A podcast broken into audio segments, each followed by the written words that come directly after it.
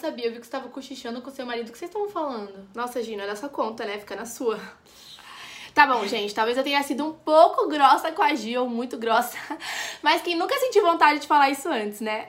E em inglês, você saberia como falar essa frase? Fica na sua? Eu tenho certeza que ao longo da sua jornada de estudos, de aprendizado com inglês, muito provavelmente você vai se deparar com uma situação que você vai querer saber como que fala isso em inglês. Gente, todo mundo tem aquele amigo, aquela pessoa próxima que é intrometida e não sabe cuidar muito bem da próxima vida e por conta Da próxima vida? da própria vida. Pelo amor de Deus, da próxima. Da sua própria vida. Você tá cuidando desta vida aqui. É, então muita gente não sabe cuidar muito bem da própria vida e por isso a gente tem que saber essas expressõezinhas, né? Então a gente sabendo disso vai te ensinar um jeito super prático e popular pra dizer fica na sua, em inglês. Pois é, na verdade a gente vai ensinar três jeitos, mas só vão ver os três jeitos quem acompanhar a gente pelo YouTube, porque no Instagram a gente vai liberar a versão menor com só o primeiro jeito, que é Mind Your Own Business. Mind Your Own Business.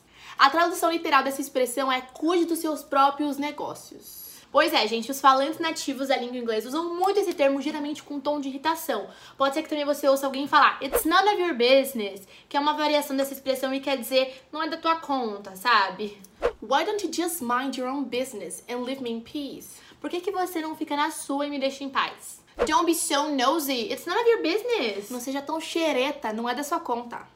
Maybe you should mind your own business. E o segundo jeito é falar stay out of it. Essa é segunda alternativa e ao pé da letra ela significa, né, traz essa ideia de fique fora disso. E a gente usa esse termo quando a gente não quer que a pessoa fique se envolvendo no caso ou no assunto em questão, né? Então vamos ver alguns exemplos para que você possa entender melhor, né, para que as coisas fiquem mais concretas. You don't know anything about this, so just stay out of it. Você não sabe nada sobre essa questão, sobre isso, então fica fora disso. I told Sarah to stay out of it, but she doesn't listen to me. Eu falei pra Sarah ficar longe disso, ficar na dela, mas ela não me escuta.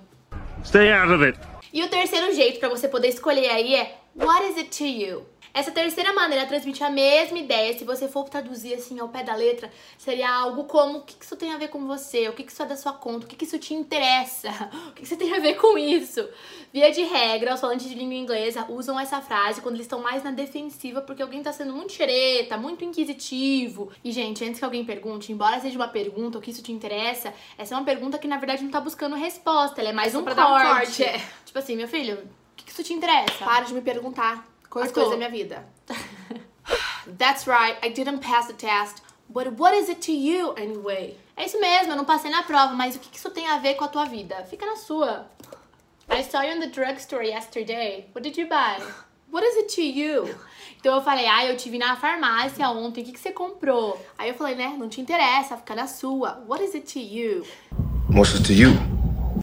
E aí, você gostou dessa dica? Ou, na verdade, três dicas de expressões que você pode usar pra colocar as pessoas no lugar delas quando elas estão sendo intrometidas? Então comenta aqui embaixo praticando, porque aqui é hashtag aprende, aplica. E se você gostou mesmo, já se inscreve aqui no canal, devia ter pedido no começo, porque as pessoas chegam até aqui e esquecem.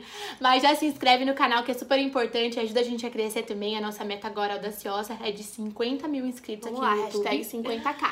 Vamos aí continuar ajudando mais pessoas a falarem inglês e a gente se vê no próximo vídeo. See you, bye bye, take care.